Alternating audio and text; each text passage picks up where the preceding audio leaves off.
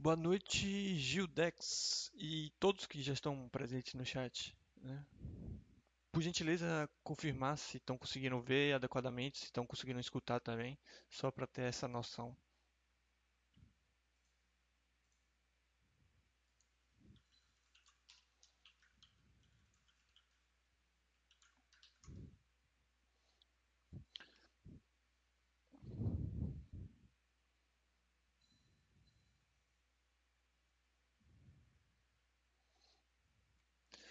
Obrigado pela confirmação, Gildex. Então, como de costume, eu sempre dou um tempinho para o pessoal chegar, né, para o chat, para então a gente iniciar o tema, né? Que como vocês podem ver aí no título, a gente vai falar sobre alguns setores e segmentos, né, que eu acho que são interessantes e, e que servem para mostrar para vocês, né? Empresas novas, talvez não tão conhecidas por vocês. Deixa eu só ver porque eu tô tendo um retorno aqui.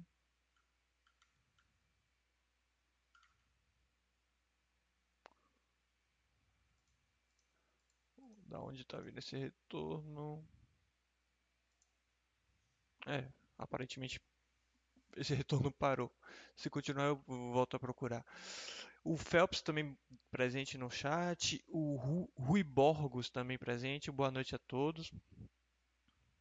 É, o Gildex está perguntando se a conta conjunta na TD Ameritrade tem as mesmas regras na conta individual. Digo, corretagem, manutenção são grátis. Sim, ah, não há nenhuma distinção de tratamento, digamos assim, é, incluindo a questão das taxas, em relação a contas individuais ou conta conjunta. A corretagem é gratuita, não há nenhuma taxa de manutenção para ambos tipos de conta. Então, a questão de abrir conta individual ou conta conjunta é só uma questão mesmo é, de analisar a sua situação, né? Se você tem uma pessoa de confiança, né? Tem que ser de confiança, que você acha que vale a pena abrir uma conta conjunta e, e que essa pessoa também declare é, junto com você, aconselho, acho interessante a possibilidade de abrir uma conta conjunta. Se uh, a pessoa não declara, não, declara juntamente com você, a situação é um pouco mais complicada, eu já não aconselho tanto. Tá? Não é que não seja possível, é possível, só é um pouco mais trabalhosa e tem muitas dúvidas quanto a isso. Em relação a como declarar direito e tudo mais, porque é um tipo de conta que não existe aqui no Brasil, já que os dois são donos de 100% dos ativos. Né? Mas em relação a taxas, custos, coisa do tipo, é a mesma coisa para ambos tipos de conta, como eu havia dito. Tá? Então, como eu estava falando, pessoal, uh, hoje eu separei algumas empresas, né, como vocês podem ver o título, setores e segmentos interessantes. É, vale ressaltar que eu não estou indicando nenhuma dessas empresas, eu não estou indicando, recomendando nem investir no exterior. Eu apenas apresento as características, apresento as empresas para que vocês tomem suas próprias decisões, tá? Meu intuito aqui é fazer com que vocês entendam melhor sobre esse mercado e não apenas sigam o que eu falo ou o que eu apresento. Então, vão ter empresas aqui que, para mim, particularmente podem ser interessantes, para vocês podem não ser, vice-versa. E, e, é assim que deve ser levado esses tipos de, de, de chat, tá, pessoal? Para ninguém levar a, o que eu falo como algum tipo de, de, de, recomendação. E a ideia justamente desses chats, seja esse de setores e segmentos interessantes, ou aquele que eu costumo fazer com o título Vocês Conhecem Essas Empresas, é justamente apresentar melhor esse mercado. Né? É, como eu já falei em alguns outros chats, eu acho que a, a percepção de, de do quão fácil é investir no exterior, quão simples é, quão pouco burocrático, barato, tudo isso eu acho que as pessoas já têm, né? Principalmente aqueles que acessam o site da Basta. Eles já sabem que é bem simples investir no exterior e muitos já investem. Né? Acho que só não investe no exterior hoje quem não quer ou, ou que acha que ainda não chegou nessa fase, digamos assim. Apesar de eu achar que não existe isso de fase, acho que você pode muito bem investir no exterior o quanto antes, tá? É... Então, a, o intuito desses chats é justamente mostrar mais. Então, eu sei que muita gente já está investindo no exterior, só que acontece quando eu vejo as carteiras solicitadas, quando eu vejo o pessoal falando sobre o mercado exterior, parece que as principais empresas, ah, ou parece que o mercado é, é, é basicamente as principais empresas ou as primeiras do ranking. Então, normalmente você tem nas carteiras, no, no, nas carteiras informadas para comentários, você vê basicamente as mesmas empresas.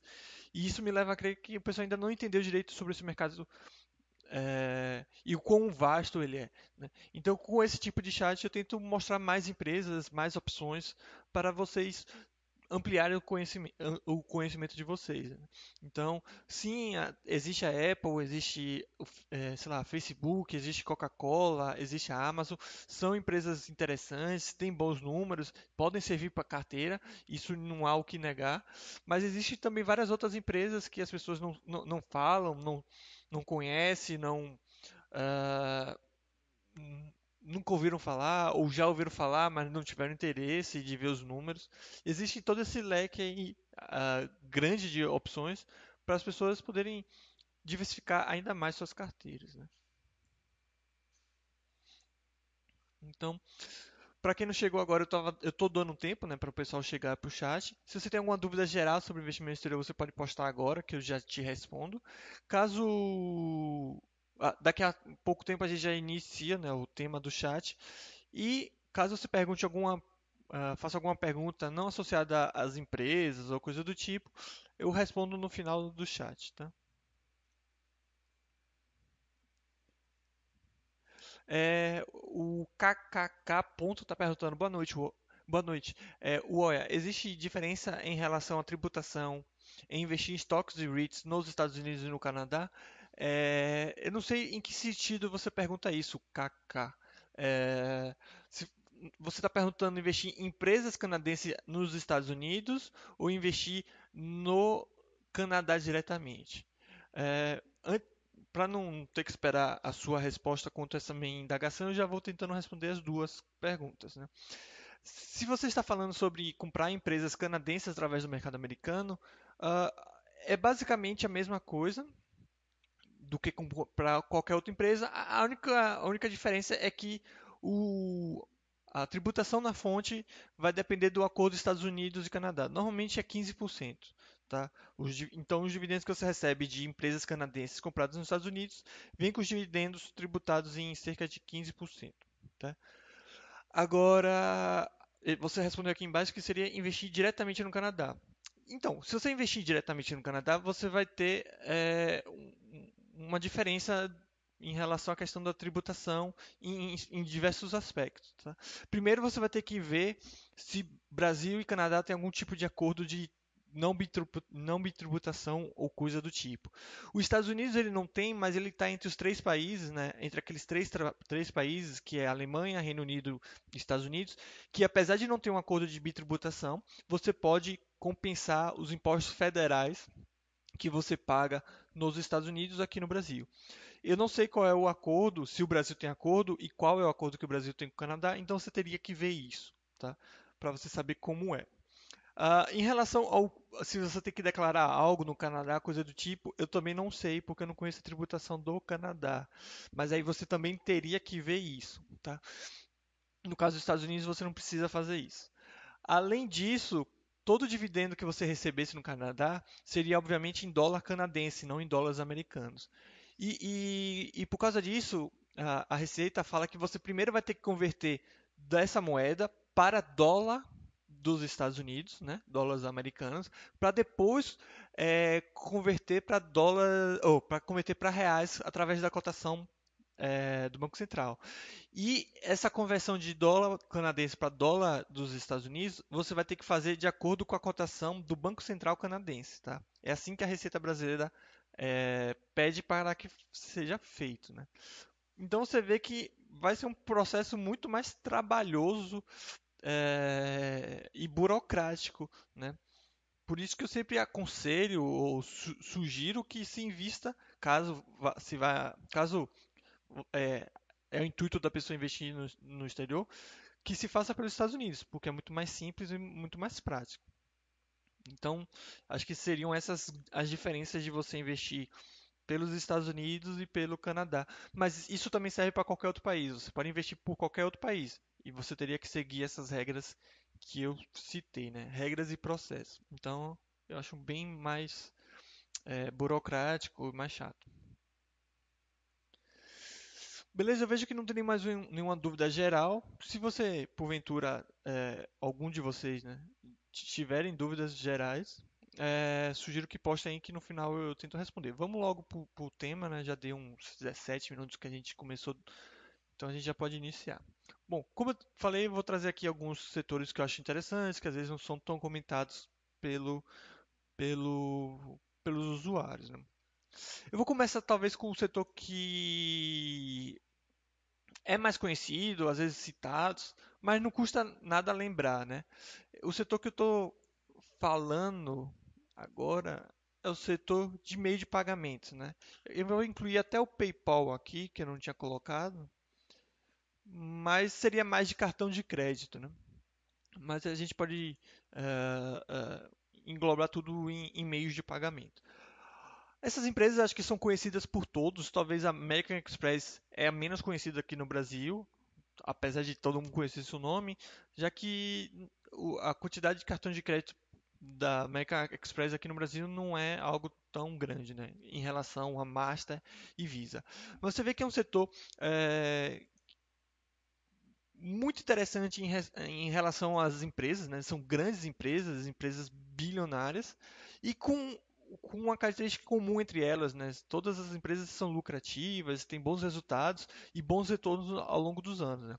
Você vê a Visa, por exemplo, deu nos seus é, 12 anos de capital aberto, deu mais de 1.200% de retorno. Né? Isso tudo, obviamente, consequência de dados financeiros bem robustos, como a gente pode ver aqui no quadro da baixa. Né? Então você vê que a empresa que de 2012 vamos pegar 2010, né? De 2010 até 2020, aumentou, o, quase triplicou sua receita, né? O seu lucro mais do que quintuplicou, né? É, quer dizer, não, nem tanto, mas quase quadruplicou, né? Uh, então você vê que é uma empresa que vem trazendo bons retornos. Né? A American Express e, e, a Master também têm resultados e retornos similares, né? Talvez não tão grandes, mas algo próximo a isso. Né? Então você vê também resultados bem interessantes da Mac Express. Tá? E por fim tem, tem, tem a Master também com seus bons resultados.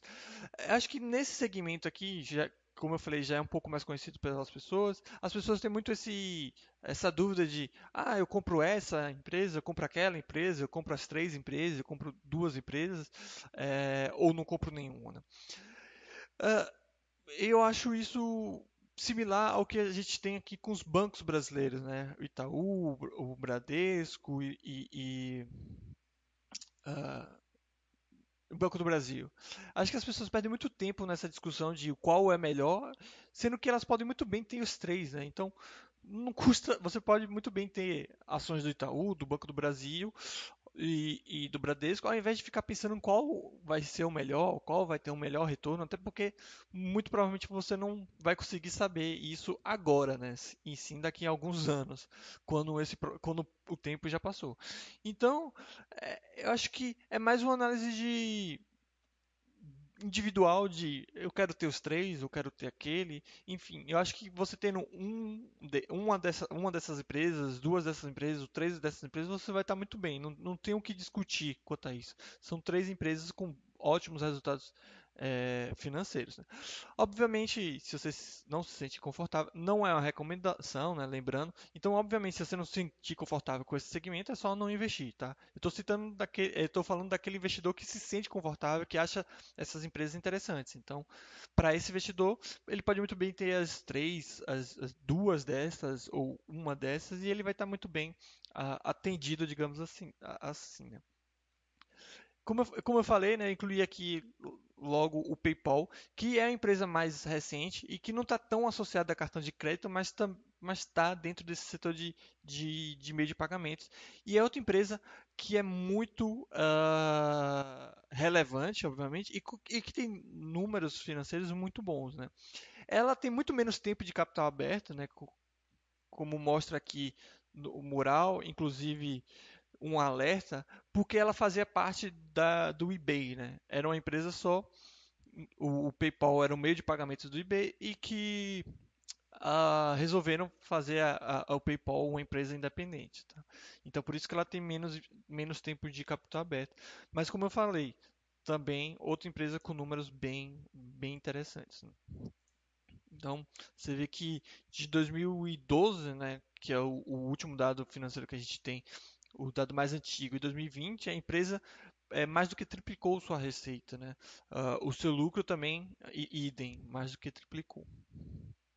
Então você vê que é um setor, o setor de meio de pagamentos é um setor muito interessante com boas é, opções de, de, de empresas. Né?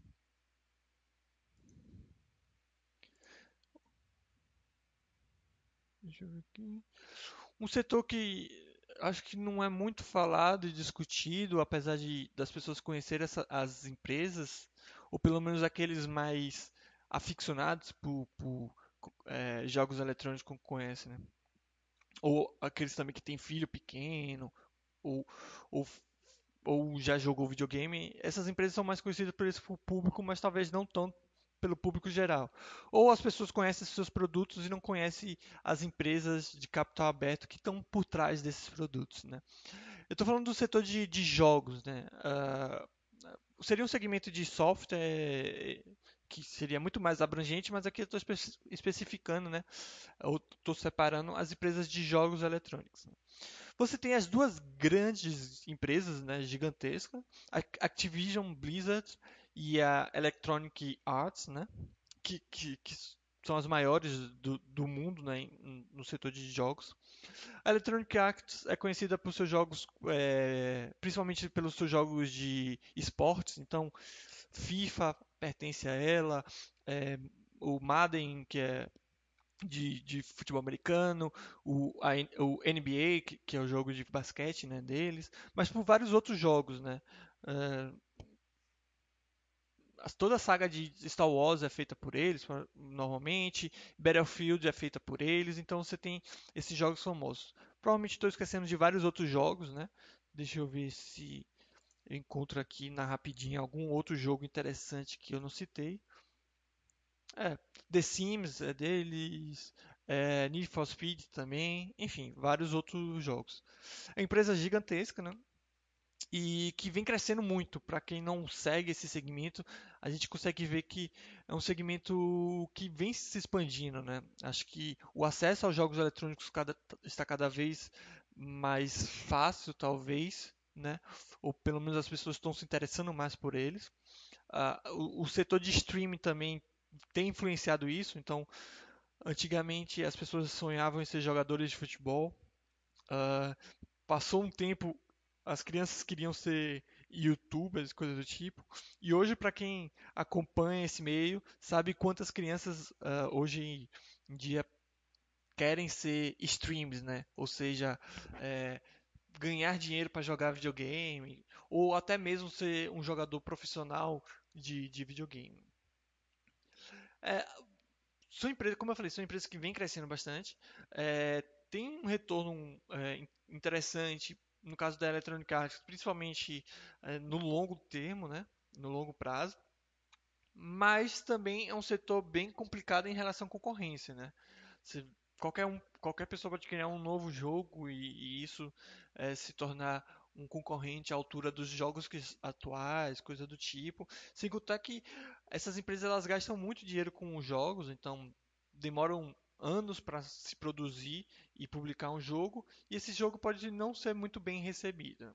Tem algumas questões polêmicas também associadas à EA e outras empresas de jogos, que é a questão do, do boot, é, loot box, né, que ao invés de você poder é, comprar o jogador que você quer usar no FIFA, você tem que pagar para abrir um pacote que você tem uma chance de receber tal, tal jogador, né? Isso é muito criticado no meio e algumas pessoas também não, não gostam, mas enfim, questões do, do segmento. Então essa aqui é a Electronic Arts, é uma empresa bem interessante, talvez muita gente já conheça. Outra empresa gigantesca do setor é a Activision Blizzard, que eram duas empresas separadas e que hoje é uma empresa só. Uh, a Blizzard, a parte da Blizzard é muito conhecida pelo uh, Warcraft, uh, o, o, Warcraft Online, né? World of Warcraft, o Overwatch, Diablo também é outro, outro jogo da, da Blizzard, dessa parte da Blizzard e talvez outros jogos que eu esteja esquecendo, o Hearthstone, enfim. Já a parte da Activision é mais conhecida pelos jogos mais conhecida pelos jogos de tiro, né? em, especial, em especial o Call of Duty. Né? E também mais uma empresa gigantesca do, do segmento e com bons números e bons retornos, né? principalmente nesses últimos anos. Né? Deixa eu ver aqui. a, a, a Activision Blizzard, por exemplo, deu um retorno de 700% nos últimos 10 anos. Né? Aí você vê os resultados financeiros de 2010 para 2020, né? a empresa é, aumentou em mais de 50% né? o, o seu faturamento, né? o que mostra essa expansão desse segmento. Tá? Outra empresa desse segmento que não tem o tamanho né, dessas, dessas duas que eu citei agora, porém que é tão relevante quanto para o segmento, é a Take-Two Interactive. Né? Essa empresa ela é conhecida por alguns jogos, mais especial o GTA e o Red, Red, Red Dead Redemption, que são dois clássicos do, do, dos, dos, jogos eletrônicos. Né? E é outra empresa também que vem crescendo, se beneficiando muito desse setor. Tá? Apesar de ser menor, tem retornos maiores né? e talvez seja mais consistente nos seus, nos seus uh, jogos e, consequentemente, nos seus resultados. Né? Uh, deixa eu ver aqui.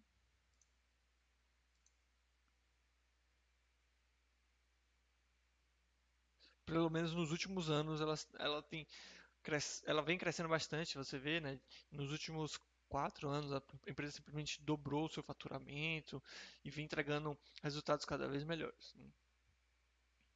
Então esse seria o setor de setor barra segmento de jogos eletrônicos, que é mais um setor uh, que julgo interessante para o conhecimento do pessoal. Né?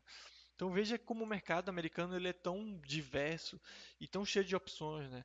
A gente olhou empresas de meio de pagamento que tinha quatro que eu citei. Aqui a gente já está vendo de jogos eletrônicos que são mais três. Obviamente devem ter outros que eu acabei não citando. Então vamos passar para o próximo setor, o segmento que eu julgo interessante que eu quero compartilhar com vocês. Né? Se vocês quiserem acrescentar, criticar, sugerir alguma coisa sobre as empresas que eu estou falando, sobre o assunto que eu estou falando, fique à vontade também, tá, pessoal? Inclusive, é até melhor que se torne mais interativo o chat.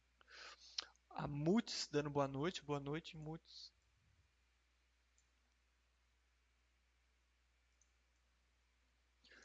Deixa eu ver aqui.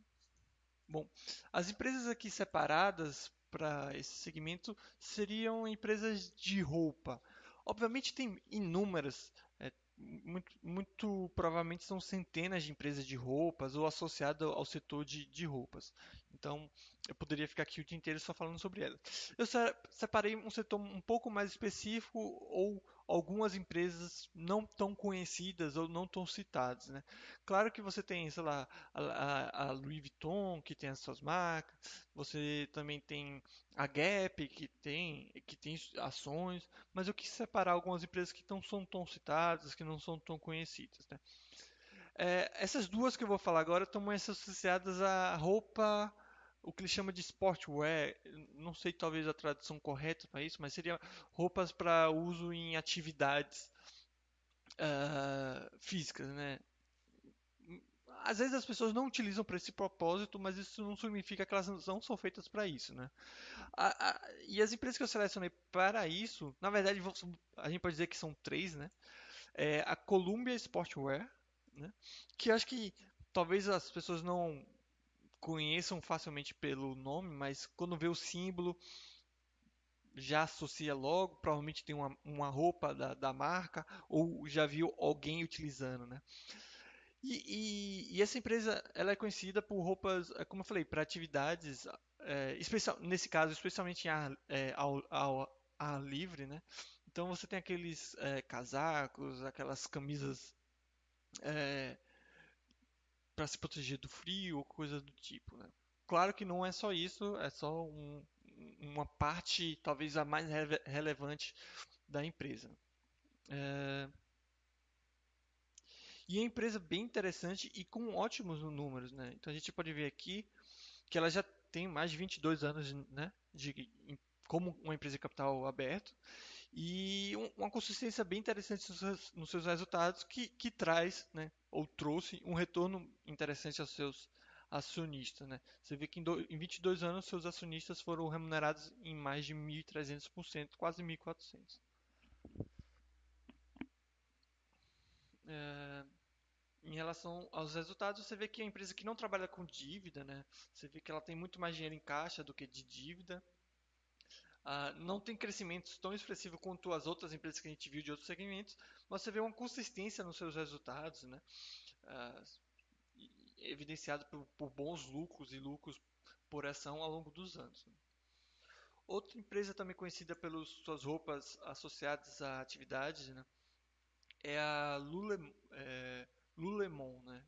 Atlética, que é a empresa do Canadá que ela é conhecida por roupas para a prática, principalmente pela prática de yoga, uh, mas como eu falei, não é porque a roupa é pensada por uma coisa que ela é só utilizada para isso. Tenho certeza que muitas pessoas devem comprar a roupa dessa marca por, por acharem confortáveis ou coisa do tipo.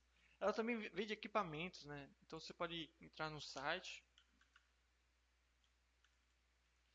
Uh, e você vê que tem outros equipamentos como uh, tapete para yoga, né? Eles devem vender aqui como acessórios, né? Que acessórios de yoga, mochila, enfim, eles vendem de tudo, né? Mas eles são conhecidos pelas roupas é, para atividade física, né? Leg, normalmente utilizado por mulheres, né? É, entre outras roupas. E empresa também que já tem um certo tempo de como capital aberto, com capital aberto, e também tem números muito, muito interessantes e bem relevantes né, ao longo desses anos. Né.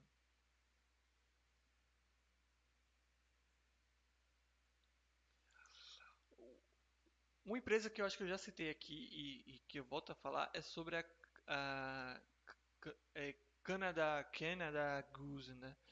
que é uma empresa também é, conhecida pelas suas roupas de, de para atividade, né, ao ar livre, mas ela é mais voltada para atividades no frio, né? É, ela é conhecida pelos seus casacos que, que são utilizados especialmente em, ter, em, em temperaturas bem baixas, né? Essa empresa ela tem uma certa polêmica associada que é o, a utilização de, de pele de animal, né? E é uma coisa que a própria empresa admite, o, uso não é algo escondido ou coisa do tipo, porém a empresa alega que é feito da forma mais uh, sustentável, talvez, e da forma mais menos perversa, talvez essa seja a palavra correta, possível. Né? E, e, e, diferente das outras duas empresas que eu citei agora, é uma empresa que tem pouco tempo de capital aberto, mas tem números interessantes. Tá? Aí Continuando nessa parte de nesse setor, segmento de roupas e acessórios, porém já mais falando de roupas casuais ou roupas de luxo, a gente tem a acho que é Capri ou Capri Holding, que é a dona de três marcas, se eu não me engano, bem conhecidas e aqui no Brasil é conhecidas por serem de alto padrão, né? Para gente realmente rica. Uh, mas eu acho que fora do Brasil talvez seja classe média um pouco mais do que isso. Né? Uh, Ela é dona, né? Essa empresa ela é dona da Versace, da Jimmy Choo e da Michael Kors. Antes era só a Michael Kors a, a, a empresa, só que ela fez a aquisição dessas outras marcas e virou a Capri Holdings, tá? É uma empresa interessante devido às suas marcas, porém não viram é, tendo resultados ainda tão interessantes depois, principalmente depois, né, da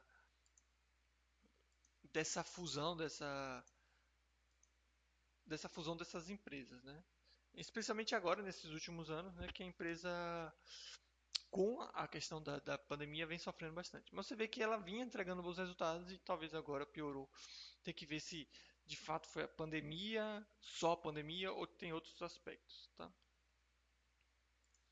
Aqui é, já não é uma empresa de marcas de roupa, em si de loja, a Burlington Stores, que, como o nome já fala, né, tem lojas de roupa pelo mundo afora. Uh, tem um, não tem tanto tempo de capital aberto, mas tem números interessantes. Né? Por fim, mas não menos importante, tem a Steve Madden, que é conhecida por uh, roupas e tudo mais, mas acho que é mais por sapatos, né?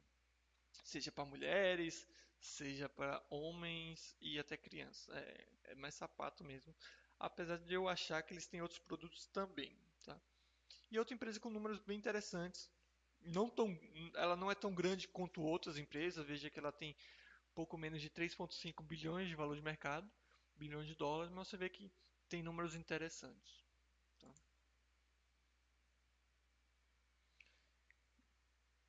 E, consequentemente, trouxe retornos também muito bons aos seus acionistas. Né?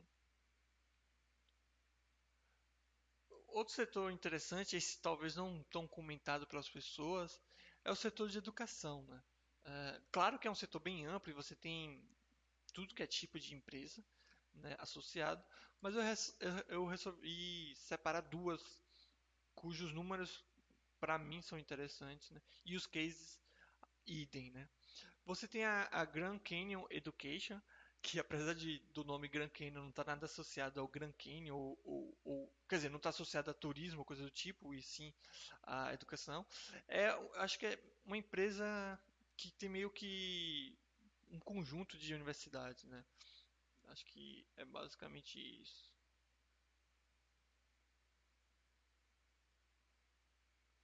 É.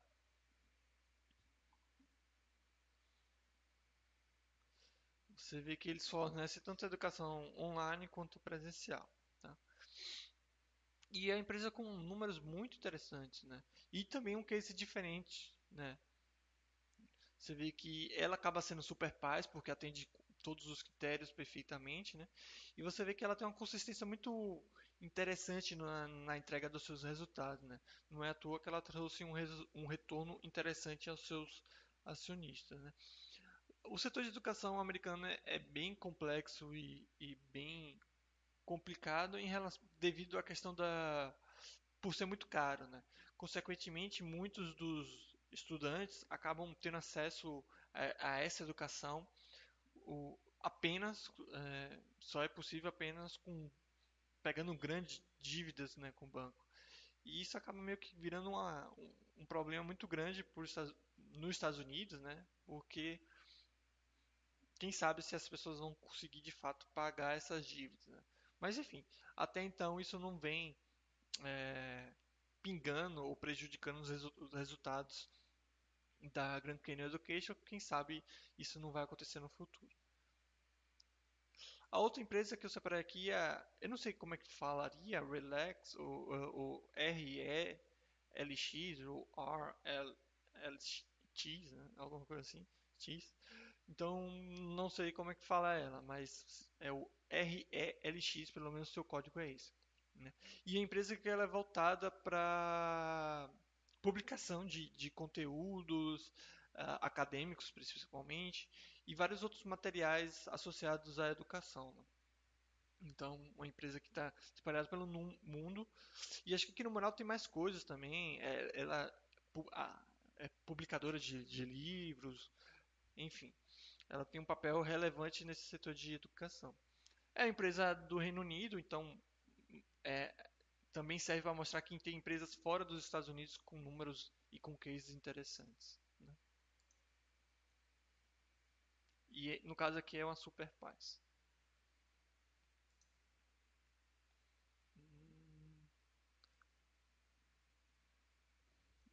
Por fim, mas não menos importante né, também, eu separei aqui empresas associadas ao mercado de acionário, digamos assim, é, porém que a gente pode separar em dois tipos né, de empresas, pelo menos as que eu separei aqui. Né? Tem as empresas que são gestoras né, e tem as empresas que são donas ou são responsáveis por bolsas de valores. Né? Então você tem aqui a Nasdaq, que, como o nome já fala, é a dona da Nasdaq, mas não só isso, ela é dona de outras bolsas no, ao, é, ao, redor do, do, do, mundo. Aqui, provavelmente na rapidinha, eu descrevo melhor. Ela é dona da, da Nasdaq, obviamente, como eu tinha dito, e oito bolsas europeias. Né? Então, ela tem bolsa de, é, a Bolsa de Valores da Armênia, Copenhague, Helsinki, é, Islândia,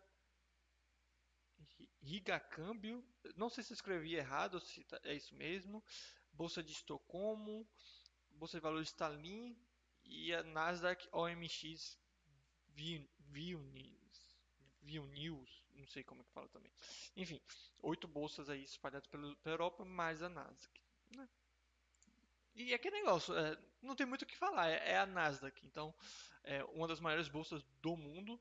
Uh, e que muitas empresas fazem questão de abrir capital lá e consequentemente isso gera muito dinheiro para essas empresas, né? Talvez uh, essas empresas tenham uma certa uh, dependência da situação mac ma macroeconômica, né? Mas acho que é uma dependência muito maior de, uh, de elas, essas empresas se beneficiam se beneficiam das incertezas que rondam o mercado. Né? Se o mercado está quieto, essas empresas não ganham dinheiro, né? Porque querendo ou não, essa empresa ganha as bolsas de valores ganham dinheiro você vendendo ou você comprando, né? Qualquer uma das opções vai gerar dinheiro para a empresa. Então, o que ela quer, ela quer volatilidade, né? É, mas ainda assim, pode ser que em um momento de, de baixa econômica, ela, ela sinta um pouco mais, né? Mas você vê que a empresa que tem ótimo, um ótimo retorno para os seus acionistas, consequência de ótimos resultados, né? Você vê que a empresa vem entregando re eh, receitas cada vez mais maiores, né? Ano a ano. Mesmo em 2009 teve uma queda, 2008, 2009 teve uma queda, mas nada tão brusco, né? Caiu de 3,6 bilhões para 3,2 em 2010 e logo em seguida voltou a subir, né? Nos próximos anos. Outra empresa do mesmo setor é a ICE, né? É, Intercontinental Exchange, que pelo nome as pessoas não associam, mas é, é dona da NYSE, a bolsa de valores de, de Nova York, e várias outras bolsas no mundo. Né? Então, ela é dona também da Euronext, que é um, uma bolsa que junta várias bolsas da Europa. Né? E a mesma coisa da Nasdaq em relação a a resultados, né? Vem, ganhando dinheiro, cada vez mais dinheiro, né? Vem gerando cada vez mais dinheiro uh, com, com as negociações. Tá? Uma bolsa menos conhecida e, e, e, e, com um case um pouquinho diferente é a bolsa de Chicago, né? A Chicago a CMA Group, né? Que é a bolsa de Chicago, acho que é só a bolsa de Chicago Grupo, se eu não me engano. Deixa eu ver se tem na rapidinha. É, Chicago Market Exchange. É basicamente ela só. É, acho que eles tinham alguma coisa com o Japão também. Deve ser algum convênio, coisa do tipo. Uma, uma, ou uma participação na Bolsa do Japão. Eles tinham uma participação na Bolsa da brasileira também. Mas é só uma participação e não, e não oferece seus serviços aqui. Tá? E a Bolsa de Chicago ela não é conhecida muito pelas, pelas negociações de ações, né?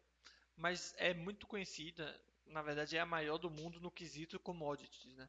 Então, tanto que você vê em qualquer jornal, quando vai falar sobre, o, principalmente, sei lá, no Globo Rural, coisa do tipo, quando vai falar do, do preço do, da soja, quando vai para falar do, do, do, preço do boi, desse tipo de coisa, sempre fala em relação ao preço da Bolsa de Chicago. E querendo ou não, as commodities, elas movimentam é, muito dinheiro, quiçá até mais do que as ações, né? Não é à toa que a, essa empresa ela é tão lucrativa e tem números tão interessantes. Né? Então seria mais uma, mais uma opção aí para os investidores. E como eu falei, eu, essas cinco empresas que eu selecionei estão associadas à Bolsa de Valores, mas as três primeiras eram donas, né, proprietárias de bolsas né, valores, e aqui são duas gestoras. Né? A BlackRock, que é a maior gestora do mundo, se não a, uma das maiores, né? eu não sei em relação à Vanguard qual é a maior, mas muito provavelmente a BlackRock é maior. E, obviamente, para a gente, uh, os ETFs, gestores, eles são meio que inimigos, digamos assim, ou coisa do tipo. Eles não são interessantes, né? Não tem por que a gente comprar ETFs, não tem por que a, a gente comprar esse tipo de ativo.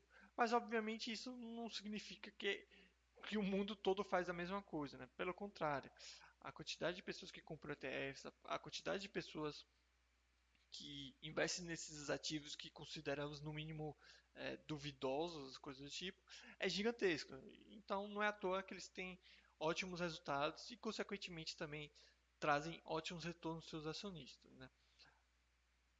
A T. Rowe Price Group é a mesma coisa, é outra gestora, bem menor do que a BlackRock e, e, diferente da BlackRock, eles não têm os ETFs, coisas do tipo. Eles fazem mais a gestão do patrimônio das pessoas. Então, pessoas muito ricas ou, ou, ou, ou coisas do tipo, né? Normalmente deixam dinheiro com esse tipo de empresa e elas gerem esse dinheiro dessas pessoas. Né? Então, é mais uma empresa com números muito interessantes. Né? Você vê aqui, até pelo gráfico lucro por, por cotação, você vê a constância, né? Claro, no longo termo, é, no longo prazo. Tem algumas quedinhas, mas no, no, longo prazo você vê uma certa constância de, de melhora nos seus resultados. E não é à toa que a empresa trouxe retornos bem expressivos para os seus, para os seus acionistas. Né? Então, não sei se eu falei rápido demais ou, ou, ou de forma muito superficial, mas a ideia aqui é mostrar o maior número de empresas possíveis, tá? Então, como eu falei, não é recomendação, não estou indicando nenhuma dessas empresas para vocês comprarem, mas é uma forma que eu tenho para vocês expandirem o conhecimento de vocês sobre esse mercado tão amplo, né? Que é o mercado é, do exterior, em especial o mercado americano. Então você vê que num chat como esse eu apresento uma, sei lá, umas 20 talvez até mais, talvez umas 30 empresas com números interessantes, com cases interessantes, para vocês é, julgarem, né, lerem mais depois, irem atrás para saber mais, para talvez uma dessas ou qualquer coisa do tipo, é, ou, ou, mais, né, qualquer número do tipo, é, possa vir a fazer parte da sua carteira. Então, mais uma vez, o intuito desse tipo de chat é apresentar mais empresas, para que o conhecimento sobre o mercado do exterior deixe de ser a Amazon apenas, né? A Amazon, a Apple, coisa do tipo. Não que essas empresas não são, não são boas, muito pelo contrário, são interessantes e podem fazer parte de uma carteira. Mas tem um mundo muito maior do que só essas principais, né? digamos assim. Vamos, vamos aqui para as dúvidas do pessoal. Então, se você tem alguma dúvida, crítica, sugestão, só coloca aí que a gente tenta conversar sobre. O, o Gil Dex estava falando, realmente é muita opção, fica até difícil escolher. Exato. O que eu chamo a atenção, é, obviamente, não tem como não concordar com essa afirmativa. É, é bem é, é, é, é bem amplo, é bem diverso esse mercado e com ótimas opções. Né? É, e fica até difícil escolher aí que eu não talvez não concorde tanto assim, porque é, não acho que seja difícil escolher, porque não é para escolher qual é a melhor, porque ninguém sabe qual é a melhor, tá? O que é melhor, comprar Nike ou comprar Apple? Eu não vejo muito sentido nesse tipo de nesse tipo de indagação, nesse tipo de, de é, questionamento, né? Porque você pode muito bem ter as duas? Então, o que eu posso é, falar sobre isso, chamar atenção, é que não deixe que essa quantidade de opção se torne algo ruim, tá? Que, que é algo que eu vejo as pessoas às vezes fazendo. Ah, são muitas opções, é difícil escolher, por isso, sei lá, vou comprar um ETF. Pelo contrário, como eu falei, não é para você escolher a melhor, não é para você com, completar um álbum de figurinha. Né? Ah, vou montar minha carteira. Pronto, montei. Nunca mais compro nenhuma empresa, nunca mais olho para nenhuma empresa, porque minha carteira já está formada. Esse não é o intuito de, de investir. E ninguém nunca falou que era para ser assim. A carteira não é para ser imutável. A carteira não é. Claro que no sentido de comprar, né? O ideal é nunca vender, mas não é para ser imutável no sentido de eu não posso adicionar uma nova empresa. Não tem nenhum problema quanto a isso. Então, você uh, pode comprar 30, 40, 50, 60 empresas e continuar comprando. O, o que vai te deixar rico, primeiro, é o quanto você ganha e, consequentemente, o quanto você poupa, obviamente. E o importante é que você compre empresas de valor, empresas interessantes, empresas boas, com bons números todo santo mês. Se é uma empresa diferente a cada mês, não tem importância, portanto que sejam só empresas boas. Tá? Então, acho que isso é uma coisa que fica muito na mente das pessoas que acham que é a, a carteira ela tem que ser um negócio meio que imutável e que eu preciso montá-la, finalizá-la o quanto antes. E, e, eu discordo muito desse tipo de pensamento porque investimento para mim não é isso. É, é, investimento é investir em empresas boas todo santo mês. Então, ah, eu quero comprar uma empresa, tenho minha carteira montada, mas eu descobri uma nova empresa. Eu incluo ela na carteira e compro ela porventura. Né? Não, não teve nenhum problema quanto a isso. A Manuela está perguntando. É... Desculpe a pergunta. Dólar americano com notas diferentes. Eu não entendi sua pergunta, Manuela. É... Você fala sobre as notas antigas, notas novas? Talvez seja isso. O que você tem é o que o pessoal chama de notas com cabeça pequena, cabeça grande, né? É, eu não lembro qual das duas, mas uma dessas é uma nota antiga e outra é a nota nova. E, e as notas antigas elas não são muito bem aceitas né, no mercado uh, americano uh, e por isso algumas pessoas vendem ela normalmente no mercado, obviamente no mercado paralelo com preço mais baixo. Mas eu não sei se é isso que você está falando. O Patrick Rod está falando boa noite. É, obrigado pelas suas aulas e dicas. Graças a você estou montando uma carteira inimaginável há alguns meses. Então, na verdade, não é graças a mim, é graças a você. Você que abriu a conta, você que fez tudo. Eu só divido um pouquinho da minha experiência, que querendo ou não, é o que vocês ainda não passaram, digamos assim. A única coisa que eu tinha, que eu tenho diferente talvez de vocês é que eu tive a experiência. Então eu fui lá e fiz e hoje eu só compartilho. Mas o mérito mesmo é, é todo de vocês. Tá? Tem como falar um pouquinho da, da Ollis? Eu acho que é assim que fala, né? A Ollis Bergen, né? É, é um caso comparável a Dollar General. Na verdade, você pode até falar que sim, tá? É que depende do que você esteja falando. Se você está falando de uma empresa que vende coisa barata, sim, é do mesmo. Seria de case semelhantes, tá? Só que ela é um pouquinho diferente no sentido de como ela consegue esses produtos, né? A, a dólar a Dollar General, a Dollar Tree é tipo a loja de 1,99 dos, do, dos Estados Unidos, né? Na verdade, a nossa lote de 1,99 provavelmente é a Dollar General brasileira, né? Então, o que, que essas lojas normalmente fazem? A Dollar General, a Dollar Tree, a própria Rose Store e tudo mais. É conseguir é, produtos que não, não, não, foram, não, não foram vendidos por outras lojas, que ficaram no estoque. E, e, e, basicamente esse tipo de coisa que a, esse tipo de empresa normalmente adquire e vende com preços muito mais baixos. Obviamente essas empresas também têm é, acordos, convênios com, com uh, distribuidoras e com logísticas que lojistas que faz com que essas empresas consigam produtos mais baratos. Né? Então, basicamente é isso. Já a, a Bergen, ela é muito conhecida por comprar produtos de empresas que estão falindo ou lojas que estão fechando. Né? Inclusive, isso está na descrição da empresa. Né?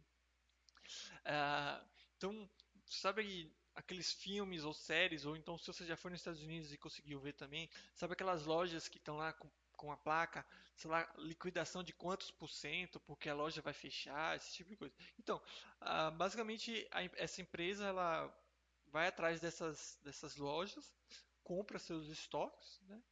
É, compra seus produtos e vende nas suas lojas muito mais barato. Né?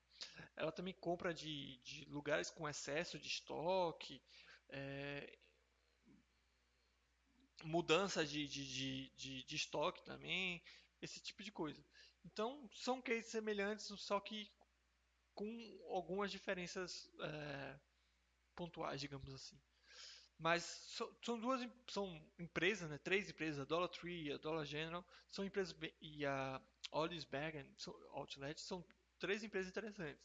Só chama a atenção da Ollis que ela tem apenas cinco anos de uma empresa de como uma empresa de capital aberto. Então, seus números são bons, mas ela é bem recente. Então, ou você pode evitar esse tipo de empresa, ou colocar um percentual muito menor nela, já que você não tem tanta informação sobre ela já, em relação às outras empresas, em relação ao ideal, né, que é pelo menos uns 10 anos de capital aberto. O Riqueiro está perguntando: você enxerga futuro na Costco? Pode mandar voadora. Eu não, eu não entendo por que não enxergaria futuro na Costco. Em, que sentido ela. E por que a Costco não teria um, um futuro? Eu devolvo com esse tipo de pergunta. A Costco, para quem não conhece, tem o mesmo case, né? Do macro aqui do Brasil. Muito provavelmente o macro foi baseado na Costco, né? Que você tem que pagar uma, um, uma anuidade para você poder comprar na Costco, né? E, e pagando essa unidade você tem acesso a produtos que normalmente são vendidos por preço de custo. Então, são produtos muito mais baratos. Tanto que a Costco ela nem ganha muito dinheiro com a venda dos produtos em si, mas pela anu anuidade. Né? E não, mas não só isso, eles oferecem um bocado de coisa. Eles têm agência de viagem nas lojas e, e de forma online, é, serviços para carro nas lojas. É, restaurantes com comida barata nas, nas lojas. Então, meio que passar o dia na Costco para um americano, principalmente americano de classe baixa ou média baixa, é meio que passar o dia lá, né? Então você vai lá, come lá barato, compra coisa barata, enfim. E a Costco ela é, se destaca por ter uma taxa de renovação da sua anuidade, né, de, do seu programa muito alto. Então as pessoas fazem questão de pagar essa anuidade para ter acesso aos seus produtos, coisas do tipo. A Costco não só tem nos Estados Unidos, mas também tem na China, acho que no Japão também. Então, não sei por que eu não, não veria um futuro na empresa. Não tem nada que me faça. Claro que ninguém sabe o futuro, mas não, não tenho nada que me faça ver que a empresa deixaria de ser interessante ou que o seu case tem alguma coisa que mostre, evidencie que essa empresa não tem um futuro. O Riqueiro está falando, minha dúvida na Costco é sobre o avanço do online, mas entendi sua resposta. E, e, mas é aí que vocês, você se engana, Riqueiro. Eu acho que você não conhece direito o case da Costco. A, a Costco ela não só tem vendas presenciais, né? não só é possível comprar as coisas não, online. Inclusive, mesmo com a pandemia, claro que é supermercado, pandemia não sofre tanto, né? E talvez fique, fique aberto. Mas a, na, você consegue comprar na Costco e, é, de forma online e receber em casa, né? Então, uh, essas empresas elas não são, digamos, idiotas de ver outras empresas fazendo coisas similares ou melhores e ficarem paradas. Então, sim, a Amazon veio para mudar esse mercado com a entrega das coisas, mas hoje o Walmart já entrega em casa, ou você pode comprar e pegar lá, tem tipo um pit stop para você pegar as coisas. É... E a Costco vai nesse mesmo sentido. Então, se você entrar agora no site da Costco, quer ver? Ó? Não sei se eu vou ter acesso, mas porque é dos Estados Unidos. Aqui, ó, você pode uh, você pode receber tudo em casa, tá vendo? Cadê? Deve ter algum.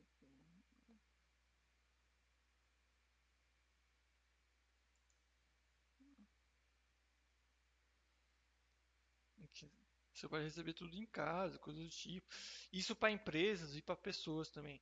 Teria que procurar, pode procurar melhor aqui, né? Mas você vê que aqui você pode acompanhar seu, seu pedido de forma on, é, seu pedido online, enfim.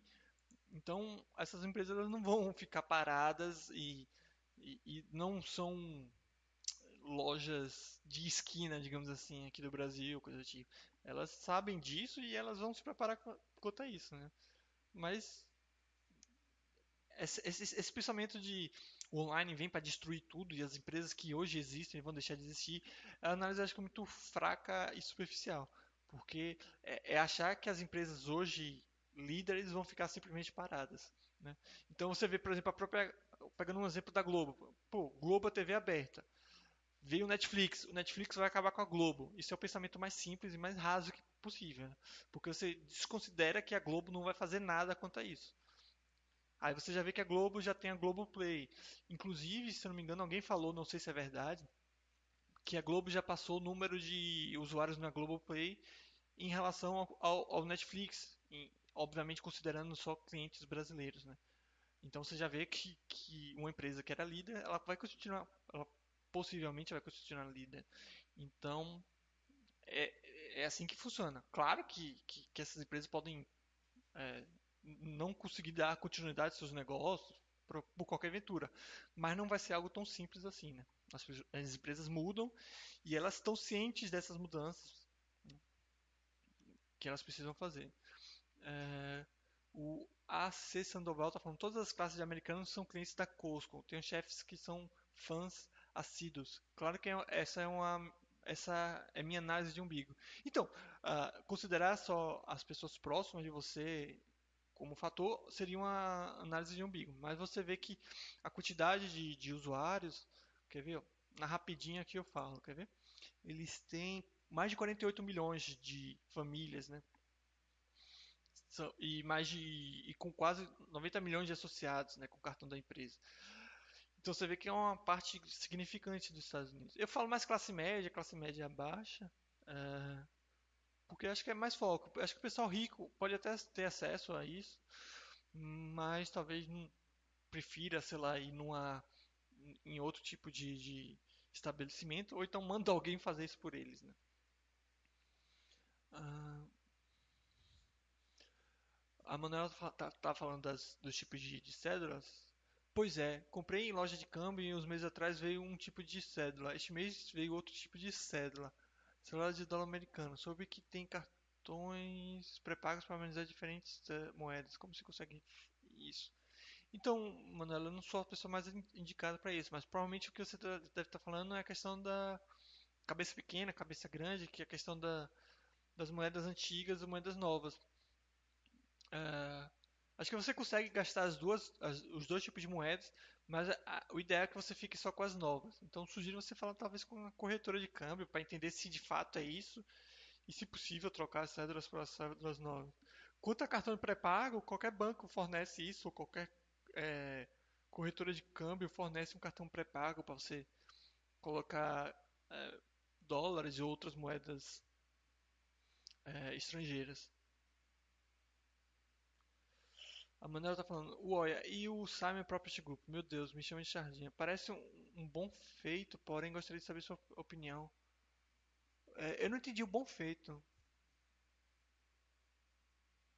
É, é, a Manuela tá falando que vai lá arrumar um barraco, no sentido de falar com a corretora de câmbio. É, primeiro é bom confirmar isso. Talvez seja moeda, cédulas diferentes, novas, e que não seja isso que eu esteja falando, né? Não, eu, eu, não tenho certeza, não vi as cédulas e não, não sou um especialista nisso. Mas eu acho que só falando com eles para você de fato entender e ver qual é a situação. Quanto a Simon Property Group, eu não entendi. O, parece um bom feito. Eu não sei o que é um bom feito nesse sentido, né?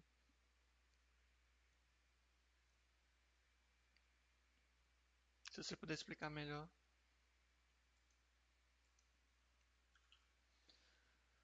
Mas já digitando, eu acho o Sabe Property Group um, um reach interessante, né? É, é, o maior reach de shopping né, do, do mundo, né? Acredito eu.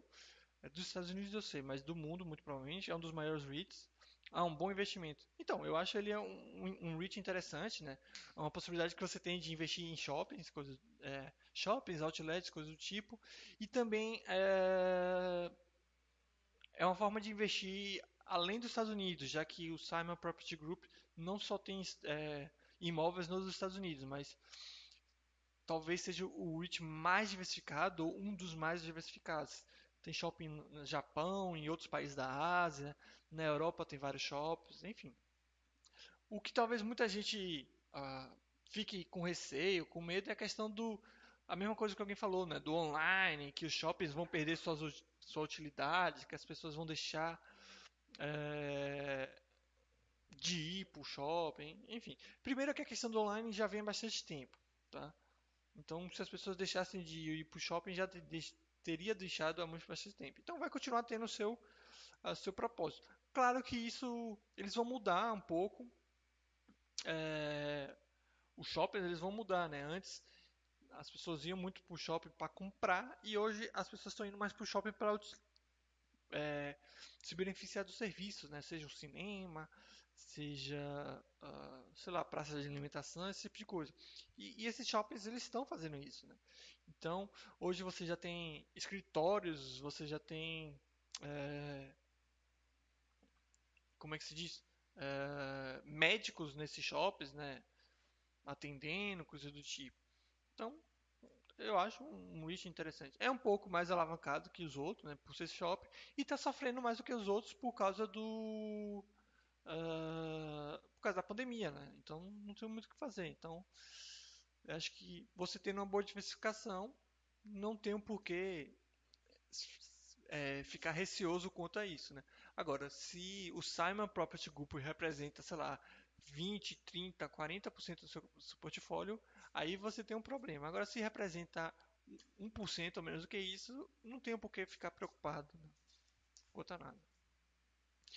O Oiticica está perguntando se eu acompanho a CCU. Eu não, acompanhar, acompanhar não seria a palavra certa, mas eu conheço, né?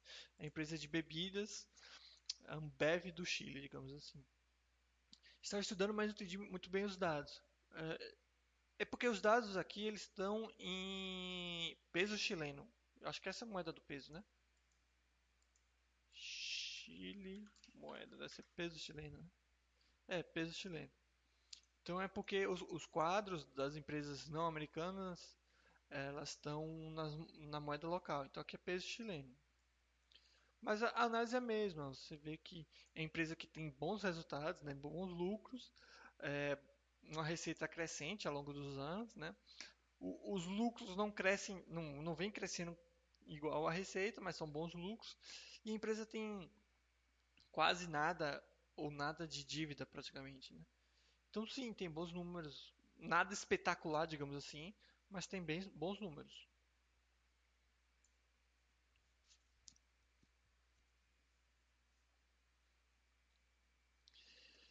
E, e quanto a, a, a Manela falou que fica abalada pela queda da cotação. Então, uma sugestão é não saber. Se você não sabe que caiu, você não tem como ficar abalado. É uma sugestão, mas pode ser que você, sei lá, abriu, foi comprar e viu o preço e se abalou quanto a isso. Mas como eu falei, a resposta para isso, mais uma vez, é diversificação. Eu poderia falar um bocado de coisa aqui, sei lá, é, tá barato, ou tá caro, ou que é, não vai cair, ou vai cair. Eu estaria mentindo porque eu não tenho a mínima ideia. Então, o que eu posso falar quanto a isso é diversifique que essa sua preocupação vai ser menos relevante, né? Então, por isso que eu falo, tem uma carteira e que essa empresa representa 1% da sua carteira, ela pode quebrar amanhã que você não está nem aí, né? Beleza, pessoal? Uh, mais alguma dúvida, sugestão, crítica, coisa do tipo?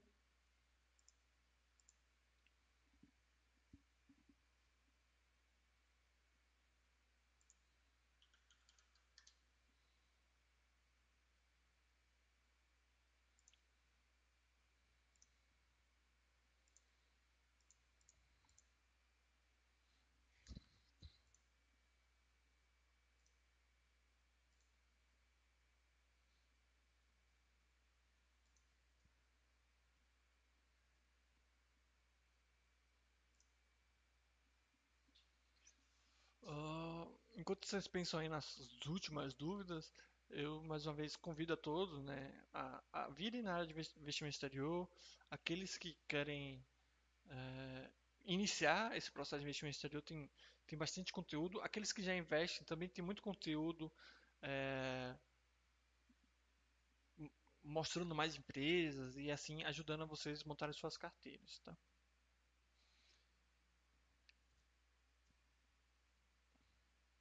Veja aqui que não tem mais nenhuma dúvida. Deixa eu dar a última olhada aqui.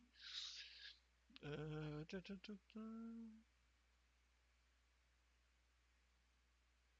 Se eu pulei alguma. Não, pulei nenhuma não. Então é isso, pessoal. Obrigado a todo mundo aí que esteve presente no chat. Espero que tenha sido proveitoso para vocês. E se alguma dúvida surgir sobre investimento exterior, é só postar lá no fórum que eu tento responder. Beleza? Então é isso, desejar aí uma ótima noite a todos e uma ótima semana.